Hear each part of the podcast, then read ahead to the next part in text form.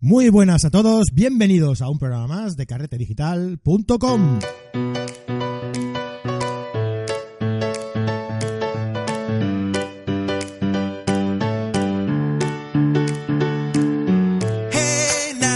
tal amigos? ¿Cómo estáis? ¿Cómo estáis? Eh, espero que estéis bien, que estéis bien tapaditos porque hace un frío de agarrarse.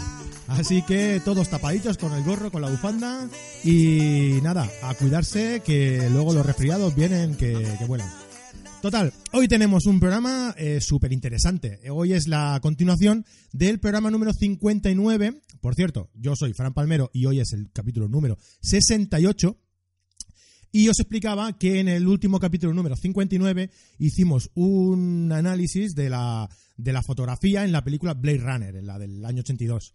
Entonces, hoy he llamado a Fernando Sánchez y tal, y como os prometimos, os vamos a hacer el programa en la que vamos a analizar la nueva entrega, bueno, la nueva, que lleva ya unos, unas semanas en, en, en cartelera, pero nosotros lo vamos a analizar ahora porque nos imaginamos que ya todos la habréis visto. Entonces, eh, así ya podéis valorar también y os agradecemos mucho vuestra, eh, vuestra opinión y si pensáis que es acertada nuestro análisis o hay algo que, creéis que, cabe destacar, ¿no? Aparte de lo que Fernando os comenta de, de la nueva película de Blade Runner, ¿vale? Pero antes, como siempre, recordaros que en carretedigital.com tenéis todos los cursos que queráis sobre fotografía y más que iremos eh, añadiendo, ¿vale? Tenéis cursos de iniciación, cursos de Lightroom básico, curso de WordPress para fotógrafos, curso de Photoshop básico, de plugins de WordPress para fotógrafos, eh, de edición de principio a de una fotografía, de crear tu tienda online, de fotografía de estudio básico, máscaras de universidad, eh, fotografía nocturna, fotografía macro, bueno, como veis, son un sinfín de cursos inacabables que eh, son video, videocursos, videotutoriales en los que podréis eh, seguirlos eh, de una forma bien ordenada y con el soporte de todos los profesores que hacen nuestros cursos, ¿de acuerdo? Así que si os queréis apuntar, ya sabéis, carretedigital.com y por 10 euros al mes, simplemente, ya veis vosotros que 10 euros es nada, 10 euros al mes, tenéis todos, todo, acceso a todos estos cursos gratuitos y nada, para que los disfrutéis, aprendáis fotografía eh, a vuestro ritmo y donde queráis. Y nada, eh, que nos hagáis eh, llegar si queréis que hagamos algún curso más, tenéis, tenéis idea de, bueno, tenéis intención de, empezar un curso de algo y, y, y, veríais que se podría aprovechar para introducirlo aquí, pues nos lo decís y nosotros lo estudiamos, la forma de hacerlo y con quién hacerlo, y os lo incorporamos aquí para que podáis disfrutarlo como todos los demás. Así que nada, os dejo con el programa con, Fernando Sánchez, eh, análisis de la fotografía, de la fotografía en la película Blade Runner. Espero que os guste y espero vuestra eh, vuestro feedback, que nos digáis qué os ha parecido y qué os parece el podcast en general, ¿de acuerdo? Ah, por ello, si vais a iTunes y nos ponéis cinco estrellitas y un comentario así diciendo, oh, qué gran podcast hacéis y eso, pues para nosotros genial, nos encanta. Un saludo, nos vemos en, la semana que viene, nos vemos la semana que viene y hasta entonces tapaos, buenas fotos, adeu adeu. Bueno, pues como hemos comentado, hoy tenemos a, con nosotros otra vez a Fernando Sánchez. Hola Fernando, ¿qué tal estás? Buenos días, pues aquí estamos disfrutando de la mañana. Cuéntame. Muy bien, pues eh, como ya os prometimos eh, en un capítulo anterior en el que vimos, en el que analizamos la, la, eh, la importancia de la fotografía dentro de la película Blade Runner, la, la, original, la, de los años 80. Eh, os prometimos eh, que bueno que volveríamos con una, un análisis, un pequeño análisis de, la, de lo que es la fotografía en la, en la película que se estrenó hace, hace unas semanas, Blade Runner 2049. Y bueno, Hemos querido aprovechar antes de que salga Blade Runner 2085 y vamos a vamos a entrar en, en vereda con el con la con esta nueva, ¿no? Con Blade Runner 2049. Eh, a diferencia de la, de la del programa anterior, eh, esta sí que la he visto. Menos mal. te tengo que confesar una cosa, Fernando. ¿No te ha gustado? Aún no he visto la, la original. Ah, vale, vale, vale, vale. Pues eso, eso es sagrado. Ahora mismo la están poniendo en muchas televisiones y, todo, y la verdad es que es como como una resurrección del, del mundo Blade Runner. O sea, eso, Sí, eso está bien. Se- seguramente en Navidades sacará mil ediciones especiales nunca vistas de la película, o sea, que, que aprovecha. Bueno, ahora están muy ocupados con el con la guerra de las galaxias, ¿eh? O sea que igual. Ah, bueno, también, pero como no la pueden vender en DVD, venderán esta en DVD y en Blu-ray. Pues sí. Bueno, mm, no la he visto, la veré, porque esta es una película que es atemporal, ¿no? La puedes ver cuando sea, Sí. porque no pasa de, de moda. Eh, pero bueno, esta sí, esta, la mm, Blade Runner do- 2049, sí que la he visto. Y como tú bien dijiste, no es una película de palomitas. No, para nada. Es una película Que- muy lenta y es de lo que se está quejando la gente mucho. Exacto, es lo que le iba a comentar. A mí, la película en sí, eh, lo que es estéticamente es, es preciosa. O sea, lo que es estéticamente es, es muy, muy guapa, es, es muy, es muy oscura, eh, muy misteriosa, ¿no? El, el, el, entorno de la película es, es, es así, es, es muy oscura y misteriosa. Ah, creo que los tiempos, aunque es lenta, es verdad, pero están bien marcados, están bien diferenciados. Hay situaciones en las que la fotografía juega un, un papel fundamental. Eh, por ejemplo, cuando van caminando con la, con la chica aquella por el pasillo para ver al... Ah, ya te lo digo. Al, Bueno. al, al Jared Leto, al, al Exacto. creador de los. Sí, de la- los el pasillo aquel donde van mm, donde van pasando por eh, por aquellas transparencias, ¿no? Que hacen como una Sí. especie de transparencias y como reflejos del, del agua, del agua. oscuros. Esa esa esa parte me, me- me encantó, o sea, visualmente es es muy bonita. Pero es como bien tú dices, es es lenta, es es difícil de Es, de- es- de es una película, ¿eh? o sea, no, no, no es una película. Hoy, hoy en día, la verdad es que estamos acostumbrados a ver películas en donde todo está como más, más mascado, todo tiene que pasar inmediatamente, tiene que haber una acción trepidante y prácticamente no te dejan pensar. Entonces, claro, nos encontramos ante una película de ciencia ficción y automáticamente pensamos que va a ser una película alucinante, que vamos a comer más palomitas que nadie y que vamos a quedarnos alucinados por los efectos especiales. Y esto exactamente es todo lo contrario. Es una película de cine negro, una película en la que casualmente está instalado en el mundo futuro. Pero no por eso es una película de ciencia ficción al uso, es más un cine negro puro que, que una película de ciencia ficción. No tiene nada que parecer, como has comentado hace poco, con la Guerra de las Galaxias. No Sí. es para dejarnos con la boca abierta, es simplemente para hacernos reflexionar. Quizás, quizás- eso has- Quizás el problema igual es, es un poco un problema de expectativa, ¿no? O sea, Claro, eh, tú vas el con la expectativa de que es una película de acción y, Sí. y te encuentras con que sí, con que cuando la, cuando la requiere la tiene, la acción, pero claro, entre escena de acción y escena de acción, eh, te quedas un poco como diciendo, bueno, mm, ¿dónde, ¿dónde hay más, no? que pase algo ya, que pase algo ya. Claro, claro. Vamos, el problema ha sido, pues, el, como siempre, el tráiler. El tráiler muchas Ah, veces es muy tramposo y genera unas expectativas que luego cuando no te las encuentras, pues te sientes, te sientes engañado. Y en el tráiler lo que hicieron básicamente, que vamos, lo podemos ver en YouTube todavía sin ningún problema, y, y te, pues te imaginas que va a ser una película que te vas a agarrar a la silla y que no a la butaca y no la vas a soltar en toda la película de lo emocionante que va a ser todo. Y no es así. No o es así. no, no es Mad Max, por ejemplo, la, la última que, que hicieron, que esa también tenía en tensión en toda, en toda, en todo el metraje. Aquí pues vas poco a poco viendo lo que pasa y la fotografía es principalmente es el gran apoyo de la de esta película, o sea, esta fotografía sin esta fotografía seguramente perdería muchísimos puntos porque el espectador ya no tendría nada que sujetarse. Entonces es, es la fuerza de la, de la película, desde luego. Estoy totalmente de acuerdo. Vale, pues sido- entrando ya en, en, en- en el tema, ah, ¿qué, qué destacarías principalmente, ya hablando eh, sobre el tema fotográfico, ¿no? sobre el aspecto fotográfico? ¿Qué destacarías de, de esta nueva entrega de, de Blade Runner?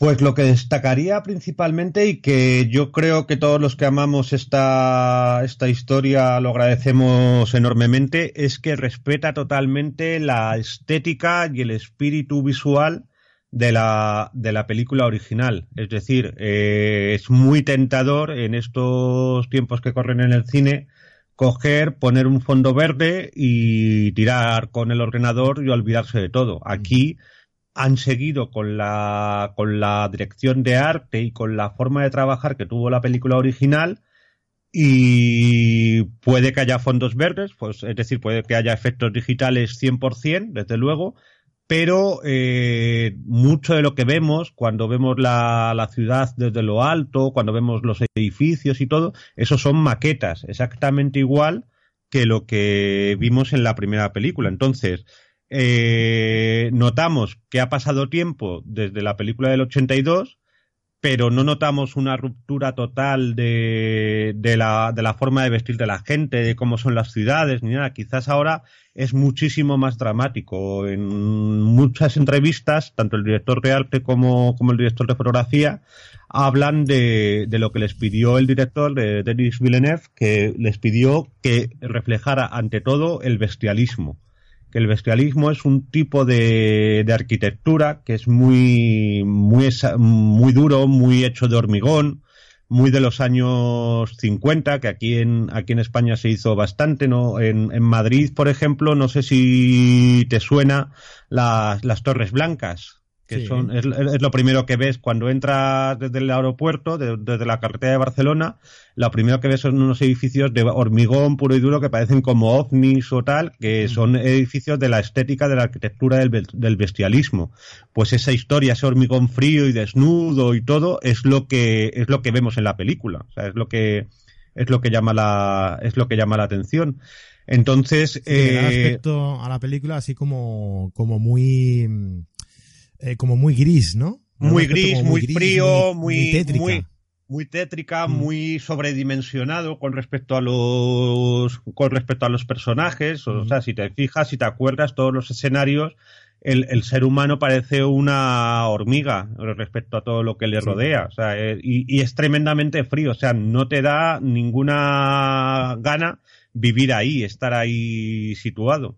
Además, esta vez han incidido todavía más, porque en la primera, pues eso, siempre está lloviendo, siempre es gris aquí, han incidido mucho más en el tema del cambio climático. O sea, es muy, es muy tremendo que siempre está lloviendo, que de repente nieva, que hay, uno, hay un momento, las, no, no, no, desvelamos para no romper a la gente que todavía no ha visto la película, hay un momento donde todo está naranja por una tormenta de arena que, que llama muchísimo la, la atención, la, la, poca, las pocas probabilidades de vida que haya ahí por Dios se sabe qué, por contaminación, por accidentes nucleares, por lo que sea. Y todo, todo ese ambiente, todas esas ganas de, de no estar allí, se, se, refleja perfectamente con la ayuda de los colores y todo. O sea, de hecho, Roger Dickens, aunque no se dice, pero yo creo que es uno que se ha inspirado en, en Storaro, en Vittorio Storaro, no sé, es el director italiano de fotografía mm, de los más famosos que hay que es muy famoso por su trabajo en Apocalipsis Now, la de Coppola, no sé si, te acuerdas, y la del último emperador de Bertolucci. Vale, pues en esas dos películas el color es un personaje más. ¿De acuerdo? Entonces, eh, según cómo son los sentimientos, como, según cómo se siente el, protagonista, hay un color u otro en la película. Eso es mucho más exagerado en El último emperador, ¿vale? En El último emperador lo de la gama de colores y los sentimientos es impresionante. Pues aquí básicamente es lo mismo. Todo, todo es un color que influye mucho en la forma de ser de los, de los personajes. Entonces, es una de las pocas películas donde se ve de una forma tan clara esa influencia del color sobre el guion. ¿Vale? O sea, cómo está todo perfectamente combinado, todo perfectamente eh, estructurado para que la fotografía vaya perfectamente con lo que está pasando en ese momento en, la, en las escenas que estamos viendo. Entonces, eso, eso es muy llamativo. O sea, que el primer punto principal es el, digamos que es el respeto a, a las raíces originales de la, de la película, de Blade Runner. Que recuerdo que en el, en el anterior la, en el análisis que hicimos sobre, sobre Blade Runner en el podcast número 59, eh, que no se había estrenado todavía la peli, y, recuerdo que comentabas que, que, estaba por ver si, si iban a respetar este aspecto o, no. Y pues afortunadamente, lo afortunadamente lo, lo han hecho. Es, o sea, es, increíble. Y luego lo que llama la atención es que, según han confesado tanto los tanto el propio Roger Dickens como el, el, diseñador de producción, el diseñador de arte Dennis Gartner, es que mm, realmente querían respetar el espíritu de la película original del 82, pero no se han inspirado en ella.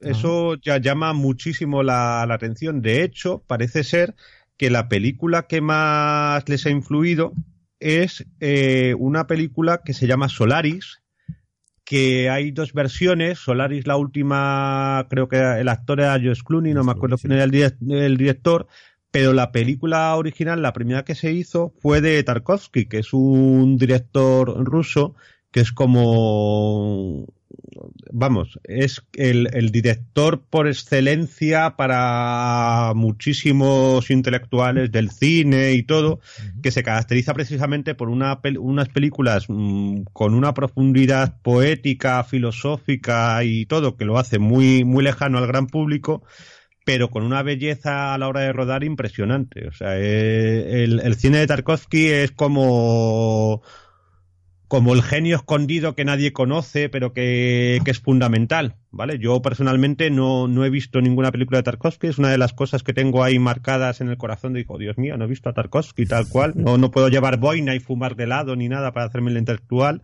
pero, pero parece que, o sea, mucha gente lo, lo ve y no lo entiende, pero yo, para mi vergüenza, tengo que reconocer que no lo he visto, pero esa es una de las principales influencias. Y luego, una de las cosas que llama mucho la atención es que la mayor parte de la producción, de la ambientación y todo, es eh, a través de internet. O sea, me llama, me llama mucho que el propio director dice que toda la documentación, toda la, a la hora de, de moverse, de buscar encuadres, planos y todo, fue a través de internet directamente. O sea, me imagino a Roger Dickens sentado en el ordenador como estamos tú y yo ahora, tecleando ambiente futurista, eh, brutalismo, tal cual, y cogiendo imágenes, viendo imagen, dibujándoselas, descargando, preguntando, investigando.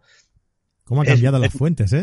Es, muy, es muy curioso, o sea, me, me, llama mucho la atención en ese, en ese sentido. Entonces, por ejemplo, eh, la ambientación que hemos comentado antes de la ciudad naranja es por una fotografía que vieron de una tormenta de arena que hubo hace unos años en Sydney. Y entonces hay unas fotografías increíbles de la ópera de Sydney eh, totalmente naranja, totalmente naranja por una tormenta de arena de un desierto por ahí de Australia, tal cual, y esa es la referencia primera de, de, esa, de esa parte de la película, y que es una de las más impresionantes.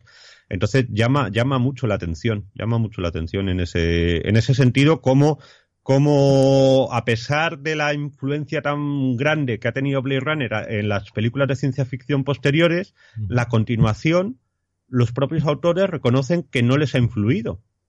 Lo cual es como una especie de contradicción, una especie de cosa curiosa, porque luego tú cuando ves la película notas Blade Runner, ves ahí el espíritu original, pero mm, no lo sé si es por quitarse importancia, por porque la gente no haga comparaciones odiosas o tal, pero, pero llama mucho la atención que los el propio director de fotografía y el director de arte dijeron que la película de que, fotografió Jordan Cromenwedge, creo que lo digo bien por fin, eh, creo que, o sea, no, no, no fue su fuente principal de inspiración, lo cual es, es curioso. Es, curioso. Es como si fuera una combinación de épocas, ¿no? Efectivamente. Queriendo, claro, queriendo eh, respetar la filosofía de, la anterior, pero basándose en eh, temas más actuales, ¿no? Como tú bien has dicho, como una especie de tormenta que vieron en, de arena que vieron en, en, sí. Sydney. Sí, sí, sí, es muy, es muy curioso en ese sentido. Luego, por ejemplo, en la película original, el neón es eh, ilumina muchísimas escenas. La gente cuando pasea por la, por la calle está lleno de rótulos de neón. Eh, seguro, aunque no hayas visto la película del 82, eh, seguro que has visto fotogramas y todo, que la gente lleva paraguas y los paraguas, eh, el, palo del paraguas, el bastón del paraguas, es un tubo de neón, ¿vale? Es una película iluminada con neones. En esta, parece, quisieron intentar eso, pero en vez de estar iluminado por neón, todo está iluminado por LEDs pero con la apariencia de un neón, porque al parecer rodar con neones es muy complicado. de hecho, cuentan una historia muy, muy curiosa que eh, en el año 82, eh, cuando estaban rodando, cuando estaban empezando la producción de esta película, apareció un, un director en el, pues no sé si fue en un plató o fue en un rodaje o tal, y le preguntó a un chico que dónde tenían los tubos de neón que habían utilizado para rodar una película de Coppola que se llamaba eh, que se llama Corazonada. No sé si la has visto alguna vez. Corazonada es un musical eh, maldito, es un musical con que vamos a mí me, me, gusta muchísimo. Tengo debilidad por los musicales, me gustan mucho, pero es un musical que la banda sonora es de Tom Waits. Tom Waits es eh, como un cantautor, eh, dicho de la manera más suave posible, eh, deprimente, ¿vale? O sea, es muy curioso que siempre habla de amores rotos, de salvando las distancias es como, como Sabina subido de revoluciones, ¿vale? Es una cosa ahí con una voz más, más estropeada, más cargada, más profunda, tal. Bueno, es un musical muy, muy curioso y es eh, una de las primeras películas que se ha aprovechado la tecnología digital y mucho está rodado con neones. Y entonces, eh, de repente en un un señor fue a preguntar a uno de los que estaban trabajando ahí que por favor se le podía enseñar los neones que utilizaban en Corazonada, ¿vale? Ese señor que preguntaba era el señor Ridley Scott que estaba buscando material para rodar su película Blade Runner y el que al chico al que preguntó ha resultado ser el diseñador de arte, el, diseñador de producción de la película Blade Runner 2049. O sea, es muy, es muy curioso. Y la historia es que han intentado recrear esa sensación de esa película de corazonada y de Blade Runner en la actualidad, pero con LEDs para hacer el rodaje mucho más sencillo. Es como ahí como que se van mezclando historias, películas y todo, que es lo bonito de las relaciones en, en el cine y, llama llama mucho la atención ese, tú te imaginas algo así muy elitista, ¿no? Muy... Sí, y, sí, y, luego en realidad es una familia, ¿no? Detrás. Una familia, pues eso, yo, pues yo que sé, oye, que yo quiero hacer esto tal cual, y así entre amigos, como estamos hablando así ahora, y es lo mismo, lo que pasa es que la, la gente, pues de repente crean Corazonada, Blade Runner, Blade Runner 2049 y todo es un, en petit comité. O sea, es muy, muy curioso. Es, es una cosa, es una cosa curiosa. Pero bueno.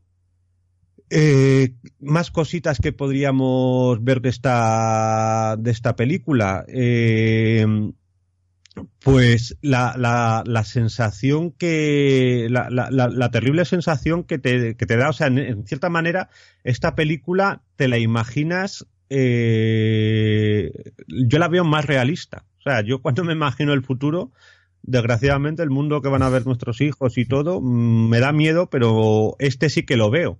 Eso yo creo que es un, un éxito por parte de la, de la película, porque la primera quizás es demasiado lejano, demasiado duro, pero aquí no sé si te acuerdas la escena del mar y todo, eh, esa iluminación que tiene es, es bastante, bastante familiar, o sea, de, tenebrosamente familiar. O sea, te estás eh, asustando un poquito porque dices, joder, yo esto lo voy a ver. Y eso lo han conseguido simplemente con una recreación, con un estudio, con, con, un análisis de lo que hemos visto, de las imágenes de internet y todo. O sea, llama, llama mucho la atención. Llama, a mí eso es una cosa que me, que me ha impactado y que me ha llegado. Lo he sentido mucho más cercano. La, la primera escena, ¿te acuerdas? La del, la del granjero. La de la lucha con el granjero, sí. La, la lucha con el granjero, sí, muy futurista y todo eso, pero la luz que hay, ese, ese polvo en el ambiente, es que está ahí.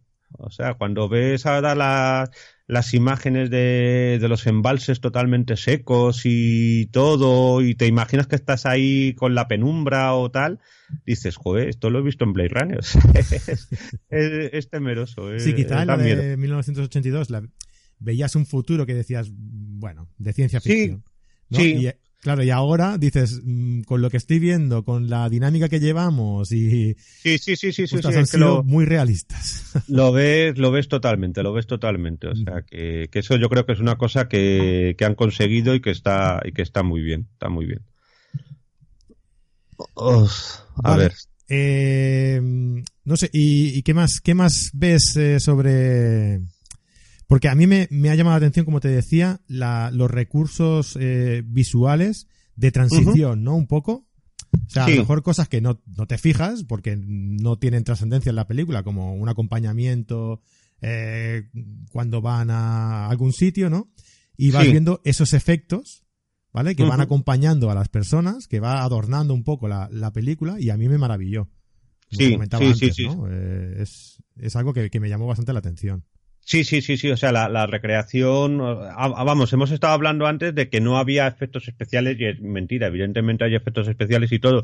La recreación de la chica, el, el, holograma, ¿vale? Eh, es, es, es, impresionante. O sea, el, una, una actriz española, Ana, Ana de Armas, hispano-cubana más bien, es, es impresionante la, la, integración de ese personaje y la fotografía de ese personaje. Y la, y la escena de, de amor inevitable la, eh, eh, para mí es uno de los grandes descubrimientos, descubrimientos visuales de, de, la última época. O sea, hay, hay dos o tres momentos mágicos que están influenciados por la luz, por la representación, por todo lo que hemos dicho, y es efectivamente, para mí es el personaje de Ana de Armas, en la escena de amor me parece brutal, o sea, es, es increíble cómo, cómo la iluminan, cómo la recrean. Luego es el primer encuentro con el Blade Runner, ¿vale? Ese donde sale. Es que no, me da miedo muchas veces hacer como spoilers, y, y, todo. O sea, no, no sé si se dice. Hay un momento en el que hay un escenario y empiezan a salir imágenes. Esa, es, la iluminación de esa, de esa sala es impresionante. Y luego cuando sale el, el, personaje de Jared Leto, el, el creador de los replicantes, en ese edificio que tú has dicho totalmente iluminado como si estuviera iluminado por el agua, a través del agua. Con reflejos, ¿verdad? con los reflejos, esos tres momentos, esas tres formas de representar los personajes, que si te fijas, cada uno tiene un color totalmente distinto, eh, es, es, tremendo, o sea, llama, llama muchísimo la atención. De hecho, eh, lo curioso es que Roger Dickens es el maestro eh, de la luz justificada. Es decir, cuando ilumina, eh, la luz te la crees, es decir, viene de una fuente original. Tú ves y te imaginas que eso está iluminado por el sol o está iluminado por una lámpara tenue que está en el otro extremo de la habitación, pero aquí está rodando ciencia ficción. Entonces, eh, esa justificación la tiene, no, no, no la necesita, no la tiene, pero sin embargo él intenta buscarla. Entonces, el, por ejemplo, con el personaje del creador de los replicantes en esas salas de hormigón tan frías y tan, y tan duras. Su mayor problema era justificar las luces en un espacio que no existía, que no existe, vamos, en un espacio futurista.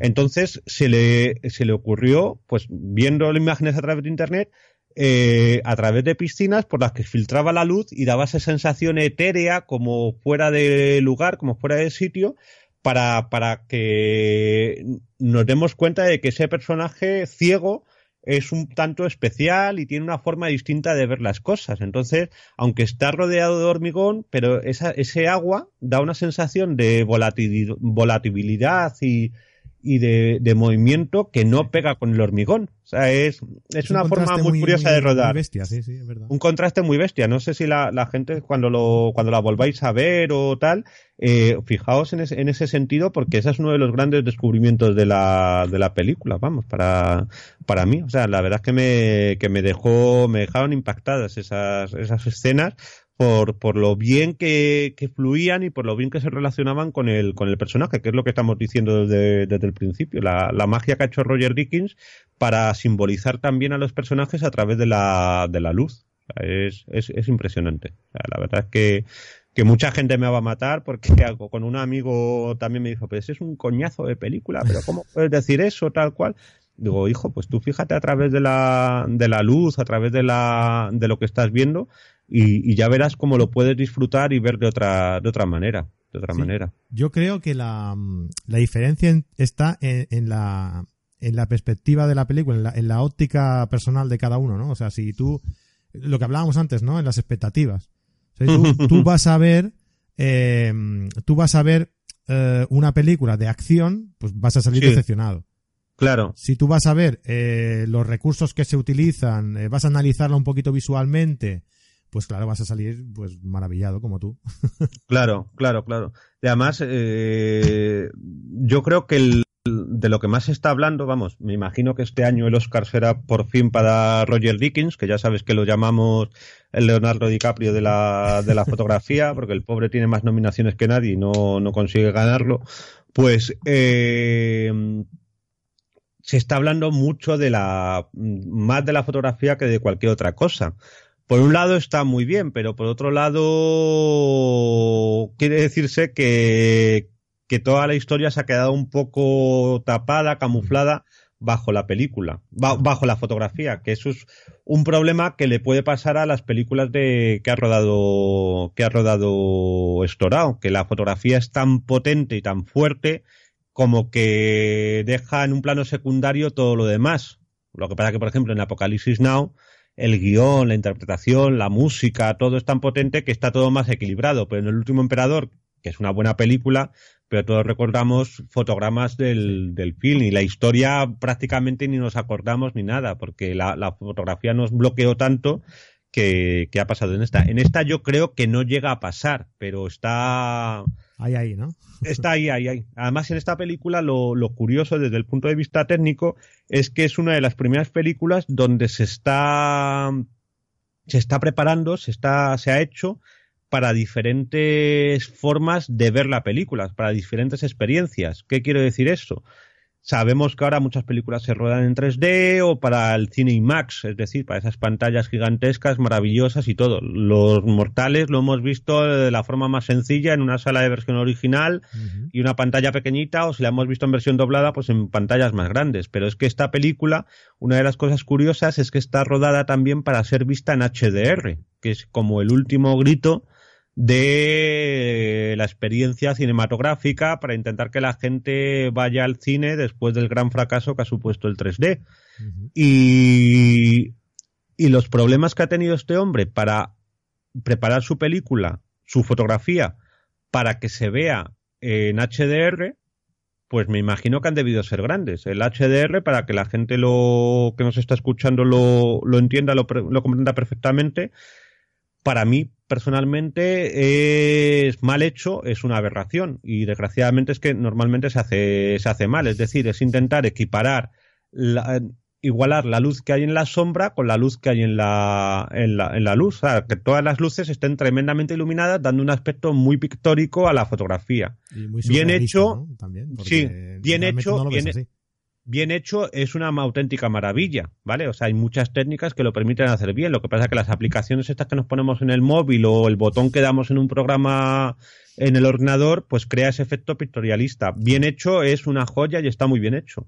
Esta película que tiene partes tan oscuras, tan esas sombras, esa, ese tenebrismo en cierta manera, verla en HDR es que no me la imagino. Entonces, yo creo que es como ver otra película y alguna vez me gustaría poder verla en HDR a ver qué ha conseguido este, este a, tipo. A ti no te pasa, no sé si has visto eh, alguna, no, no, sé si tienes a lo mejor una tele de estas de última generación donde no.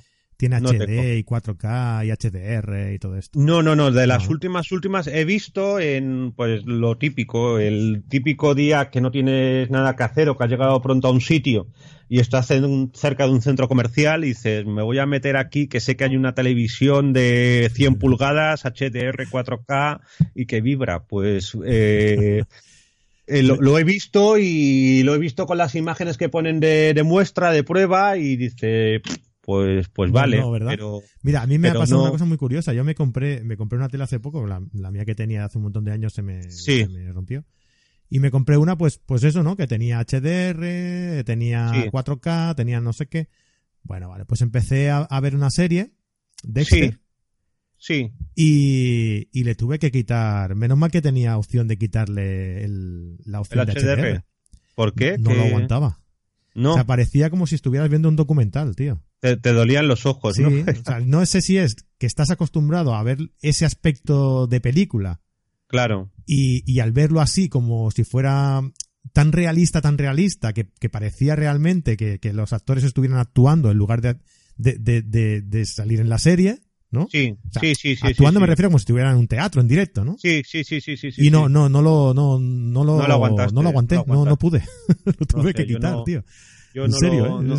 no- no- Tienes en casa una llama- tele con HDR, con HD, con 4K, no sé qué, y, y, y la estás viendo como una película antigua. No sé, Claro, supongo que será claro. cuestión de acostumbrarse, ¿no?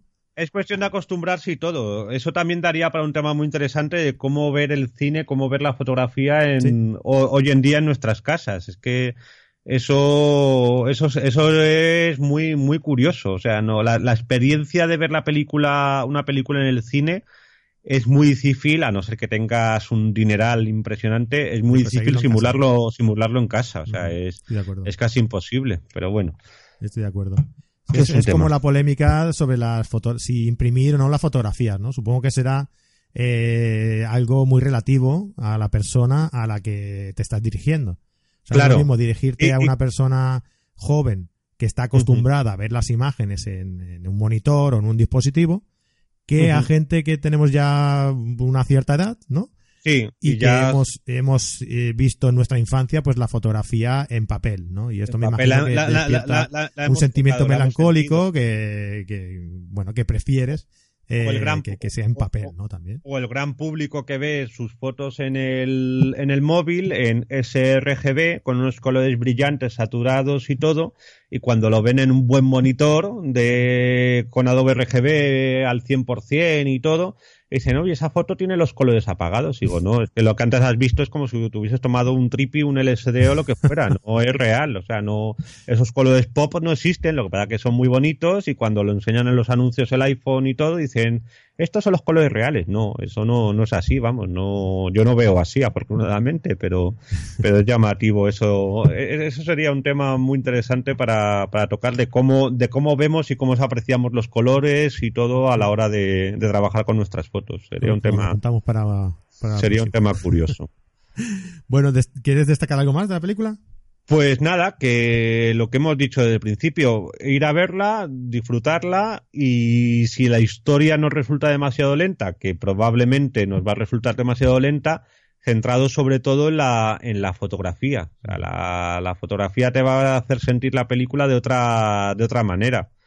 Y, y- y que la gente vaya mentalizada en que no va a haber una película de ciencia ficción, va a haber una película de, de cine negro, de, de intriga, donde cada vez vas descubriendo más, más cosas y que esté en un mundo futuro es puramente una casualidad. No, no tiene más. Es para poder explicar que hay replicantes, nada más. No, no tiene otro, Exacto, pues nada, eso, que sobre todo las expectativas. eh, las expectativas con, con, con respecto a la acción de la película, ¿no? No, no hagáis caso al tráiler, como en la No. mayoría de películas, ¿no? No hagáis caso al tráiler. Eh, id con la, con la mente en blanco.